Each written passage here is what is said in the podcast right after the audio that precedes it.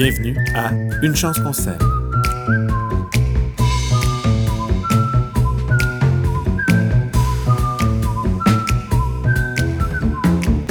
Bonjour tout le monde, bienvenue à Une chance qu'on s'aime alors qu'en ce milieu d'été, c'est la manne, n'est-ce pas Pierre-Antoine Gilbert?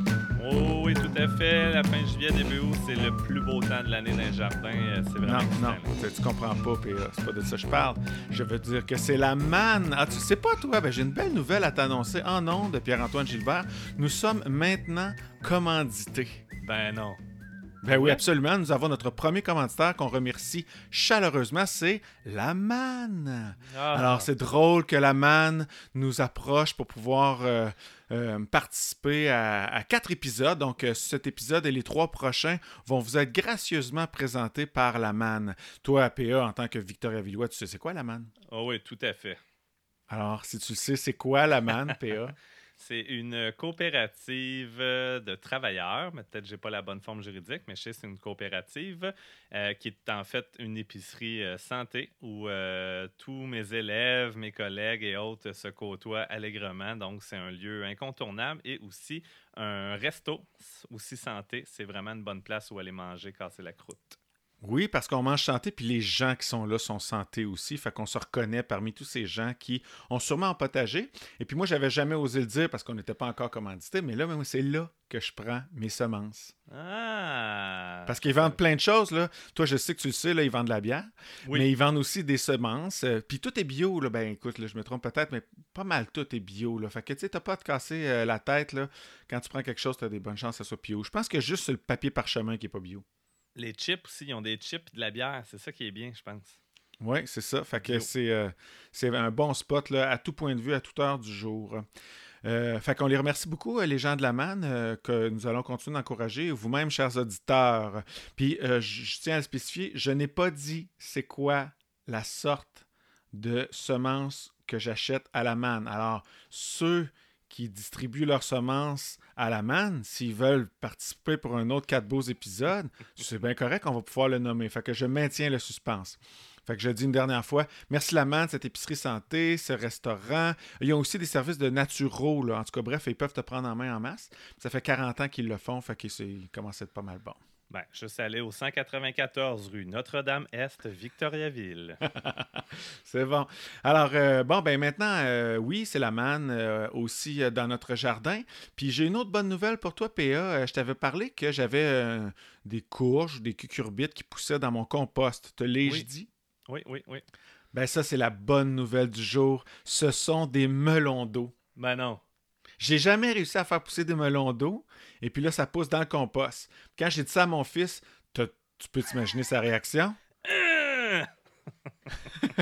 Il a fait comme Arc, j'en mangerai pas. Ah! Ça pousse bon- dans le compost. J'ai pas le bon fils, là, je pense. Là. Moi, j'avais Ouais, le gourmand. J'avais le gourmand en tête. Ah, le gourmand, ouais, lui, euh, il sait pas encore. Mais je dirais pas, quand j'ai vu la réaction de quand j'ai vu la réaction de mon, mon numéro 2, lui, il a fait comme là, ça pousse dans le compost, moi j'en mangerai pas. Là. Ah, y a pas Fait que là, je dis quoi? Si j'étais scientifique, j'y répondrais quoi? Je dirais, ben là, la, la tige, je vais filtrer tous les petits caca de, de, de compost. Ben, tu citerais Lavoisier puis tu dirais rien ne se perd, rien ne se crée, tout se transforme. Ben, c'est ça. Donc, ça minéralisé, c'est sain. Je veux dire, fertiliser avec euh, des déjections, euh, c'est pas mal ça qu'on fait partout à l'échelle euh, du pays ou des, surfaces agricoles. Fait que c'est la norme des choses. Sauf quand on n'est pas bio. Sauf quand on n'est pas bio, exactement. Mais là, il y a des Ouais. engrais synthèses. C'est un, un autre dossier, ça. C'est un autre dossier qui nous a gratté cette semaine parce que là, nous autres, on est en 2021, là, été 2021, alors qu'on se parle, puis on a entendu parler que Bayers avait euh, comme euh, réussi à faire faire une consultation publique à Santé Canada pour augmenter le taux résiduel de, je me souviens pas comment ça s'appelle, Ben, de- du glyphosate, dans le fond, qui, glyphosate. Qui est commercialisé par euh, ben, Monsanto avant. Désormais, c'est Bayer qui les ont rachetés, mais le, produit commercial, ça s'appelle euh, le Roundup. Tu tu peux, peux-tu croire, pareil, cette nouvelle-là, ça fait une tollée en plus. Puis ça, c'est, la bonne nouvelle dans la mauvaise nouvelle, je dirais, parce que là, le citoyen s'intéresse à ce qu'il mange. Puis quand on va euh, consulter les, différentes pages qui traitent de cette nouvelle-là, je peux dire que les commentaires sont pas super positifs sur le dossier en question. C'est un peu débile, là, tu sais. Bon. Alors, de toute façon, nous autres, on s'en fout de ça. Ça nous dérange pas. Parce qu'on mange bio. Mais non, c'est que ça veut, veut, pas, ça a de l'impact. C'est, c'est les, les, les, la majorité des superficies restent quand même sous cette régie-là de culture. Puis on s'entend qu'ils euh, travaillent fort, les agriculteurs, les agricultrices, puis on a besoin quand même de toujours viser d'être euh, efficace, euh, d'améliorer nos technologies, d'améliorer nos pratiques. Mais là, quand on utilise ces produits-là justement dans une optique d'améliorer nos pratiques, l'exemple qui me vient en tête, c'est que de plus en plus, puis ça c'est l'agronome Louis Robert qui l'a mentionné à maintes reprises, c'est que le, Roundup ou le glyphosate va être utilisé pour euh, euh, défolier, donc enlever les feuilles dans les cultures de céréales, ce qui va permettre aux, euh, agriculteurs d'uniformiser le mûrissement ou le stade de récolte. C'est comme au jardin, c'est pas tous les légumes qui sont pris en même temps. Fait que là, il faut imaginer un grand champ de céréales où il y a des zones plus humides, des zones plus sèches, etc. Fait que veut, veut pas, c'est pas toujours parfait, parfait quand ils arrivent pour récolter. Fait que là, ils vont pouvoir augmenter les doses qu'ils mettent puis venir faire en sorte qu'il n'y a plus de feuillage qui lui garde l'humidité. Le grain va mûrir au soleil, il va être plus sec, plus facile à récolter, euh, moins de temps de séchage par la suite. Mais ce produit-là, à ce stade-là, il va être encore plus présent dans le grain. Puis si jamais il y a des pluies puis il y a de l'excédent, ben là, c'est de la pollution diffuse puis ça se retrouve dans nos cours d'eau. Fait que même si on mange bio, toi et moi, puis la plupart des gens qui nous écoutent, ça reste que c'est un enjeu de société qui est majeur parce que ça a de l'impact sur nos écosystèmes, sur notre environnement.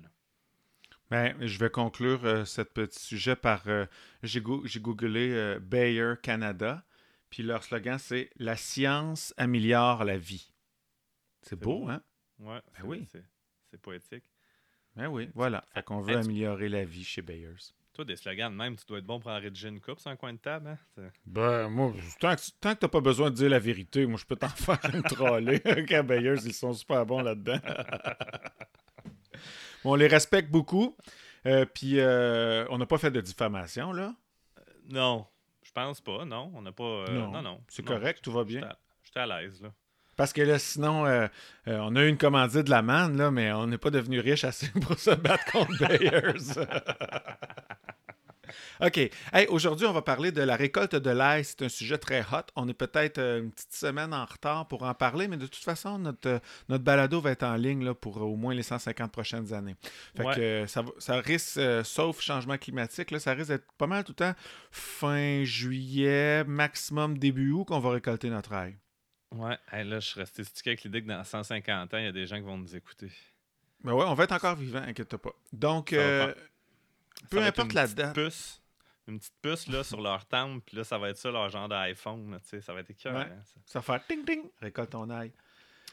euh, fait que, mais admettons là, qu'on on nous dit n'importe quoi, là, euh, changement climatique ou non, peut-être que les climats vont changer si bien qu'on récoltera pas notre ail euh, le 30 juillet là, dans les prochaines années. Mais, mais il y a une chose qui ne va pas changer, c'est euh, les indices que notre plan d'ail va nous donner pour nous dire qu'il est prêt à être récolté. Ouais. Là, déjà, on a enlevé la fleur d'ail, ça fait quatre semaines. À peu près, ouais. Faut pas confondre les, les deux récoltes. Là. Ouais. Alors, donc, maintenant que je me souviens, là, je récoltais la fleur d'air quand elle faisait à peu près 360 degrés sur hmm. elle-même. Oui, c'est excellent ça. Bon, maintenant, pour récolter le plant au complet, pour l'arracher du sol, qu'est-ce que, que, que, dois-je attendre comme message de ma part, de la part de mon plan d'air? OK. L'autre fois, j'en ai, fait une publication parce que si vous nous suivez sur les réseaux sociaux, euh, je m'amuse des fois à, mettre du contenu entre deux épisodes. Puis, bon, j'essaie de faire des jokes qui sont pas toujours drôles, mais je le sais, j'ai toujours 30 élèves devant moi chaque année qui me le disent tes jokes sont pas toujours drôles, PA. Fait que euh, c'est correct. ça, ça, ça, je suis habitué. Euh, plusieurs petits trucs. Puis je sais qu'il y a, quelqu'un qui mentionnait que c'était peut-être un peu mêlant, mais il faut savoir jongler un peu avec les données qui sont là, puis interpréter euh, les différentes options. Fait que la plus facile, je te dirais, c'est quand ton plant est à 50% vert, 50% jaune au niveau des feuilles. Ça, pour moi, c'est l'indice le plus simple. tu regardes l'état global de ton plant, puis tu dis, OK, il a l'air d'être jauné à moitié. Donc là, ça veut dire que les feuilles sont après dessécher. Puis chaque feuille que tu vois sur ton, sur plan d'ail, c'est lui qui vient enrober finalement ton bulbe et tes cailleux qui sont à l'intérieur de ton bulbe. Donc, les cailleux forment le bulbe. Euh, si elles deviennent toutes, toutes, toutes jaunes, donc elles ont toutes séché, l'enveloppe aussi de ce bulbe-là va commencer à s'ouvrir à l'intérieur quand tu vas le récolter. Puis tu ne seras pas capable de le conserver pendant toute une année finalement. Fait que c'est pour ça qu'il faut encore avoir des feuilles vertes donc des feuilles qui ne sont pas en sénescence, qui ne sont pas mortes. Question que l'enveloppe de ces feuilles-là reste euh, intacte. Parce qu'on va parler récolte, mais j'ai aussi après qu'on parle de conservation. Donc si mes feuilles euh, les feuilles vertes qui sont sur le haut du plant me disent que sous terre, il y a encore une protection vivante là, pour mes cailleux. Oui, c'est ça, exactement. Fait que souvent, ça va être tes, euh, tes plus vieilles feuilles. Donc, ça, c'est celles qui sont à la base du plant, qui, elles, vont euh, jaunir. Puis, quand tu en as deux, là, je te dirais, complètement jaune, ben là, à ce moment-là, c'est aussi un indice que c'est le, temps de récolter. Parce que te dire 50 de vert, 50 de jaune, tu sais, c'est pas la, la, la, la feuille à moitié, la mi-chemin parfaitement qui est jaune ouverte, c'est quand même un peu plus complexe que ça. faut comme tu regardes l'ensemble de ton plan puis que tu as l'impression que dans le fond, au final, la répartition est à moitié jaune, à moitié verte. C'est le truc le plus Donc entre deux et cinq feuilles jaunes, disons. Parce qu'un plan d'ail, ça fait quoi, de 8 à 10 feuilles? Euh? Oui, à peu près. Puis plus voir de feuilles nécessairement, plus l'enveloppe va être bonne. fait c'est à peu près ça, je te dirais, la façon la plus simple de savoir. Mais le truc que je vais te donner, il est bon pour à peu près tous les légumes. OK? Ben, sauf ceux que tu récoltes et que c'est un one-shot deal. Mais mettons pour les carottes, c'est valable aussi parce qu'on ne les voit pas. Euh, prends le temps d'en déterrer un, peut-être la semaine avant que tu penses faire ta vraie récolte parce que tu commences à regarder le jaunissement et dis ah, ça doit s'en venir. Mais ben, sors-en un ou deux plants, sors-en une ou deux carottes. T'sais. Fait que regarde, il a l'air de quoi ton bulbe, regarde son état, regarde si c'est beau, s'il n'est pas ouvert, etc. Puis pour la carotte, c'est un peu la même idée. Goody, es-tu sucré, es-tu bonne? Là, c'est le signe que est-ce que la grosseur, excuse le calibre, est-ce qu'il est bon? Fait que ça aussi, c'est le stade que euh, tu vas viser finalement pour faire une récolte pour des trucs qui poussent dans la terre et qu'on ne voit pas nécessairement. OK, mais euh, j'ai cru comprendre que tu parles que, pour la carotte aussi, elle allait avoir des feuilles qui allaient jaunir. Euh, j'ai-tu mal compris? Euh, non, moi, il reste verte. C'est sûr qu'avec le temps, ils vont finir par jaunir, mais là, ça, ça va être rendu tard à l'automne parce que dans le cas de la carotte, euh, c'est une biannuelle, donc elle a fait un cycle avec sa floraison sur, sur deux ans. Fait que c'est un, une autre histoire finalement. Je ne veux pas qu'on dérape sa carotte. Je veux juste que ayez pas peur d'en sortir un ou deux plants puis de, de, de checker de quoi ils ont de l'air vos cultures avant de vous prendre une décision de je récolte tout ça va vous éviter de peut-être passer tout droit parce que s'ils sont prêts là, finalement, ben, attends pas la semaine d'après. C'est le, temps de, le temps de le faire. C'est toujours mieux un peu trop tôt que, trop tard, euh, finalement. Euh, j'ai parlé la dernière fois de mes cerises là, euh, abondamment, puis j'ai on parlait à quel point c'était surette, ces cerises-là. Fait qu'il y a toute une partie de l'arbre que j'ai pas été capable de récupérer parce que c'est inaccessible. Puis là, ça fait deux semaines de ça. Là, puis là, aujourd'hui, les cerises sont rendues vraiment foncées, là, quasiment rouge vin, là, puis sont bonnes, sont même pas surettes. Fait que je me suis rendu compte que je les avais comme toutes récoltées deux semaines trop tôt. Mais c'est pas grave, j'ai appris. Mais je pense qu'avec les, avec les légumes, c'est rare qu'on va récolter trop tôt. Il va être trop petit ton truc, mais ça sera pas grave. Ouais, ben des fois, ça peut être la grosseur ou des fois, c'est comme tu dis, c'est le taux de sucre à l'intérieur, surtout au niveau des fruits. Puis là, ben nous, on est un hmm. peu, euh, comment dire, les humains, on aime ça que ça soit parfait, mais les écureuils, euh, les jets bleus, euh, les autres, ils s'en foutent. Là. Fait que c'est un peu ça qui est traite, c'est qu'ils vont passer avant toi puis ils t'en laisseront pas. Fait qu'il faut, faut, quand même s'assurer que nous, on les récolte, les légumes, puis qu'on les laisse pas tout à la nature, même si on peut leur en laisser un peu. Yes. Euh, maintenant que je l'ai déterré, mon ail, euh, tu te dis, ah, décolle, euh, récolte-en un, puis check-le, mais encore là, tout à l'œil, mais moi, je ne sais pas quoi regarder. Dans le fond, ce qu'il faut que je vois, c'est que il faut pas qu'il y ait de, de craques entre les, les. Hein. C'est ça qu'on veut que comme l'enveloppe extérieure soit protégée encore. Ouais, c'est supposé être blanc, c'est pas euh, supposé être ouvert. L'enveloppe est, complète, est intègre. Donc, ça va être assez évident finalement euh, que le bulbe est beau et qu'il est prêt à être récolté. Là. OK. Là, après ça, je prends ça à grand eau pour enlever toute la terre? Bon, là, c'est ça. Ça, c'est différentes écoles de pensée. Moi, je l'ai souvent fait comme ça. Cette année, j'ai essayé de le faire sans le, laver avec un jet d'eau. Euh, il y a des puristes qui disent que c'est pas une bonne idée, mais ça dépend vraiment de ta capacité par la suite à le faire sécher rapidement. Puis là, là, je suis vraiment dans, le conditionnement en ce moment. Je suis en train de, finaliser un peu le, nettoyage post-récolte, donc après la récolte. Puis, tu sais, je dois dire qu'à refaire, je pense que l'année prochaine, ben, je vais venir arroser à, Granget pour enlever le, plus de terre possible puis essayer de faire une plus belle job possible. Ah, moi aussi, moi aussi je les ai récoltés puis j'ai eu peur là, des, des mouillés. Puis euh, donc, là, genre, la job qui me reste à faire là-dessus, là, ça va être terrible. Ben, tu sais, c'est ça. Il y en a aussi des fois qui vont la laisser directement au, champ, au jardin, peut-être une journée ou deux. Euh, les oignons, si on peut les laisser un, peu plus longtemps, on en reparlera. Mais Euh, ça dépend toujours un peu de euh, comment tu fonctionnes pour après ça le faire sécher. Fait moi, je te leur dis, le secret, c'est vraiment de la faire sécher le plus rapidement possible. Donc là, on rentre dans un Y. C'est soit je les ai passés à grand eau puis j'ai fait sécher le mieux possible, ou je passe pas grand eau puis j'ai fait sécher le plus rapidement possible. Est-ce que tu enlèves les racines tout de suite ou tu les laisses sur le, le bulbe? OK, ben ça aussi, ça contient de l'humidité, les racines. Fait que si tu les enlèves, il euh, n'y a pas de problème, ça va aider à les sécher le plus rapidement possible. Puis sinon, ben, pense-y une semaine ou deux après, là, tu les enlèveras. Fait que, y a les, techniques, les principales techniques, souvent, tu vois que c'est suspendu. C'est ça que tu fais chez toi? Tu es, suspens ou. Euh? Ben, ouais, ben, ça fait longtemps que j'ai pas fait de l'ail. Fait que là, je suis encore, euh, sont encore sur une, palette, là, comme on appelle, euh, dehors. le bulbe entre deux planches là, pour que ça sèche de, de tous les côtés.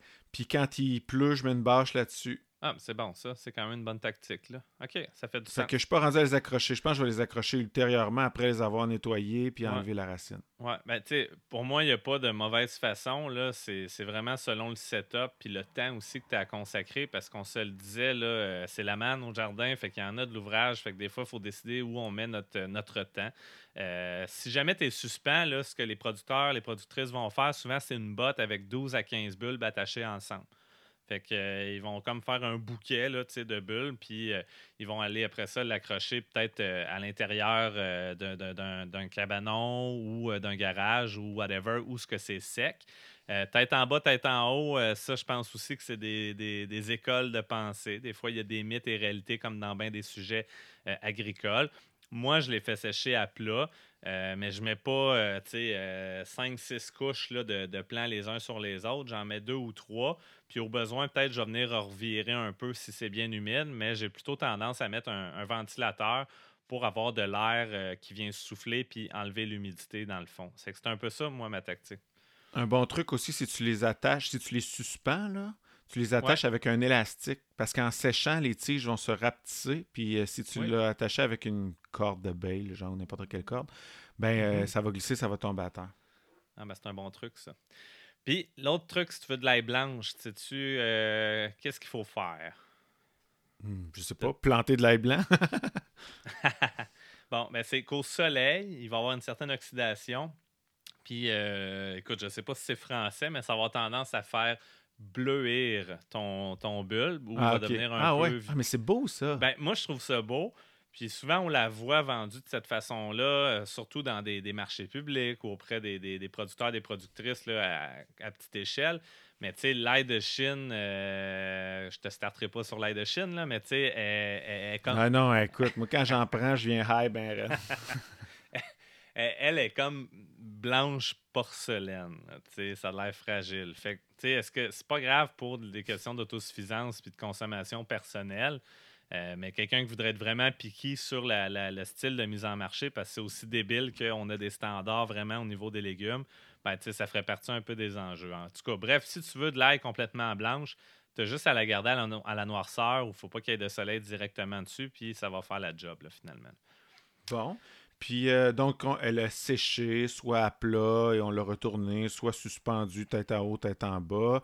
Euh, euh, après ça, on la tresse. c'est quoi les prochaines étapes avant que je la mange en janvier, genre?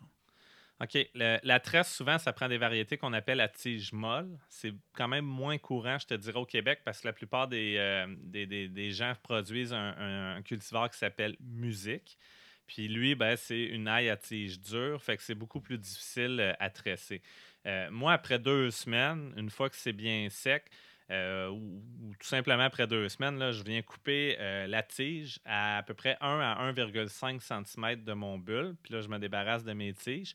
Puis je vais venir aussi couper les racines vraiment le plus proche possible de ce qu'on appelle le, plateau, qui est en fait la tige, là où les racines émergent, pour qu'au final, c'est pas compliqué, là, si tu achetais de l'ail euh, d'un producteur, d'une productrice ou à l'épicerie, ben, ça aurait de l'air du même légume finalement que tu achèterais, que, toi tu prépares pour ta conservation. moi, c'est comme ça que je le fais. Puis tu vas le laisser température pièce euh, dans un endroit euh, sec, aéré, pas trop chaud, pas trop frais. Euh, dans la maison. Fait c'est pour ça, je pense qu'il y a autant d'attrait pour cette culture-là. C'est que c'est le truc le plus facile à être autosuffisant, même après ça, au niveau de tes semences. Oui, bon, ben j'allais t'en parler des semences. Euh, est-ce que j'y pense là au moment où je les arrache? Quand est-ce que je me dis, OK, cette bulbe-là, euh, cette gousse-là, ce, cailleux-là, je le garde pour euh, ressemer? Là, je pense que ça va être en septembre, fin, fin septembre, début octobre que je vais semer ça. Ouais. Dans Donc, ces là en octobre. Toi, tu prends-tu les plus gros en disant je fais de la sélection naturelle, mon plus gros va faire des plus gros ou bien c'est plutôt induit la grosseur? Oh. Hein, ben, J'apprends d'un épisode à l'autre. Ben, on l'entend souvent, celle-là aussi, qu'on prend les plus gros, puis là, ça va être mieux, puis là, on va faire de la sélection génétique, etc. Mais aux dernières nouvelles, on n'est pas rendu avec des, variétés d'ail où il n'y a pas personne dans son jardin qui a une variété d'ail qui est rendue grosse comme un melon. Là. Fait que, tu sais, il y a une limite quand même. Mais nous, on a tendance à faire des euh, plus gros cailleux. Au Québec, je dirais souvent, on a peut-être 4 à 5 cailleux par bulbe, tandis que si tu achètes de l'aide à l'extérieur, souvent, tu en as 6, 7, 8 même parfois c'est là que je te dirais qu'au niveau de la cuisine, ça devient un peu tricky parce que là, OK, euh, c'est une gousse d'ail par recette. Ben, la gousse d'ail du Québec de mon jardin, elle compte peut-être pour deux euh, par rapport à de l'ail de Chine. Moi, mon standard, c'est vraiment de m'assurer qu'il n'y a pas de maladie dessus.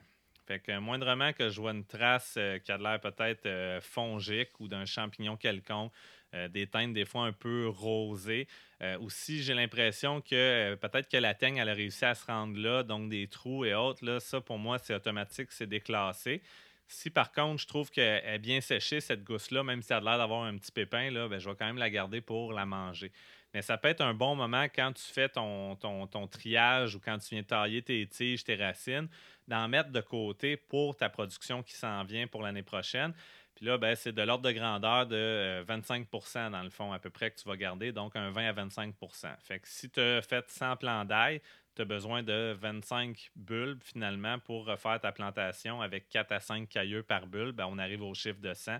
Fait que ça te permet d'être autosuffisant, d'être autonome finalement d'une année à l'autre. Fait que moi, c'est surtout les bulbes les, plus sains qui ont l'air d'avoir aucune maladie.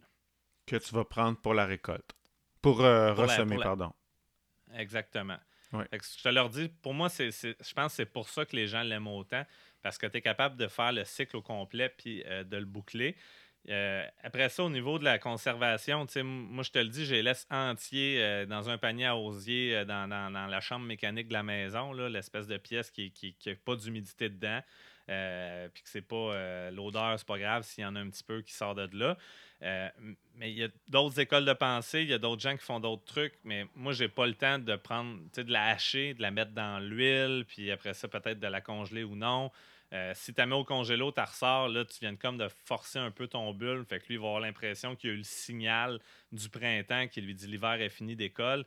Fait que c'est aussi, je trouve, la beauté, c'est que si vous la faites juste bien sécher, puis que vous la laissez au sous-sol dans une pièce qui est, sèche, mais là, à ce moment-là, il n'y a pas de problème, ça peut se conserver super longtemps. Jusqu'à un an.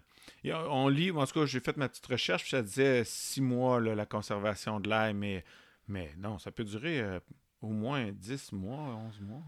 Ben, nous, on en mange encore de l'année dernière, puis là, le mois d'août euh, s'en vient. Mais là, avec celle qu'on vient de récolter, ben, peut-être qu'on va faire un peu de ménage aussi. Ce qui se passe, c'est qu'ils finissent par peut-être germer à l'intérieur parce que nous, on ne l'a pas irradié pour la conservation versus de l'ail commercial.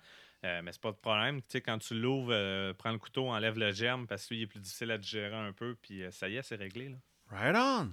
Ben, on a fait le tour. Voilà. Ça, je trouve que l'air, ben, tu l'as dit un peu, là, c'est un peu comme la tomate. Je trouve, là, c'est, princier. Là. Il me semble que dans un jardin de base, là, euh, un, comment je pourrais dire ça, une culture qui ne demande pas beaucoup de connaissances, pas trop d'entretien, que c'est plaisant, puis que tu es sûr que tu vas l'utiliser. Je veux dire, là, le, le potiron, là, tu sais, des fois, il, euh, va se ramasser dans le compost, ou tu sais, la citrouille, admettons, c'est plus délicat. Ou, ok, je vais le dire, le zucchini. Le fucking zucchini. Mais l'ail, tomate, tout ça, ça fait partie de nos, meilleurs amis avec l'oignon, en tout cas, tout ça. Fait qu'on on, l'aime, l'ail. On lui dit bonjour, la ponctue. Hi. Ouais. OK. Ouais, hi, bonjour, hi. Mais c'est parfait. Puis, tu sais, s'il vous manque d'autres ingrédients pour finir votre sauce à spag, parce que ça va très bien ensemble, ben, le reste, dans le fond, la manne, ils l'ont en stock au, magasin. Oui, exactement. Au, au 194 rue Notre-Dame-Est. Hey, puis euh, d'ailleurs, euh, ils ont, eux autres, ils ont un brownies euh, vegan hallucinant. Faudrait que j'aille voir pour leur demander s'ils mettent du zucchini. Parce que s'ils mettent du zucchini dedans, mon gars, tu vas te réconcilier. Ce brownies-là, il est capoté. Ouais, ben, je t'en prends là, de, tranquillement. Hein. lequel aussi, là, tu sais, j'ai peut-être blessé des gens l'autre fois. J'essaie, tu sais, j'essaie fort de, de, de, m'ouvrir. Ben, hein. va manger à man. Va manger à man, PA, je te dis, il y en a des salades de kale, puis... Nomme-moi un légume que, que, que, t'aimes pas, là, les autres vont te le faire aimer. OK, bon, ben j'ai hâte de goûter à leur salade de bêta-carbe. T'as-tu déjà goûté du houblon? C'est dégueulasse, hein? T'as-tu déjà mangé ça, du houblon? Mais va, man! Les autres, ils font de la bière, mon gars, qui est écœurant. Mais il ne fera pas, il la vente. Écœurant. Alright, tu me l'as vendu. J'y vais de ce pas. Bon, ben merci tout le monde. Merci la man. Merci les auditeurs. Merci Pierre-Antoine Gilbière. Gilbière. Gilbière. Pierre-Antoine Gilbert. Je m'appelle Pierre-Luc Houd. Ça a été un plaisir d'être avec vous pour cet épisode de Une chance qu'on s'aime.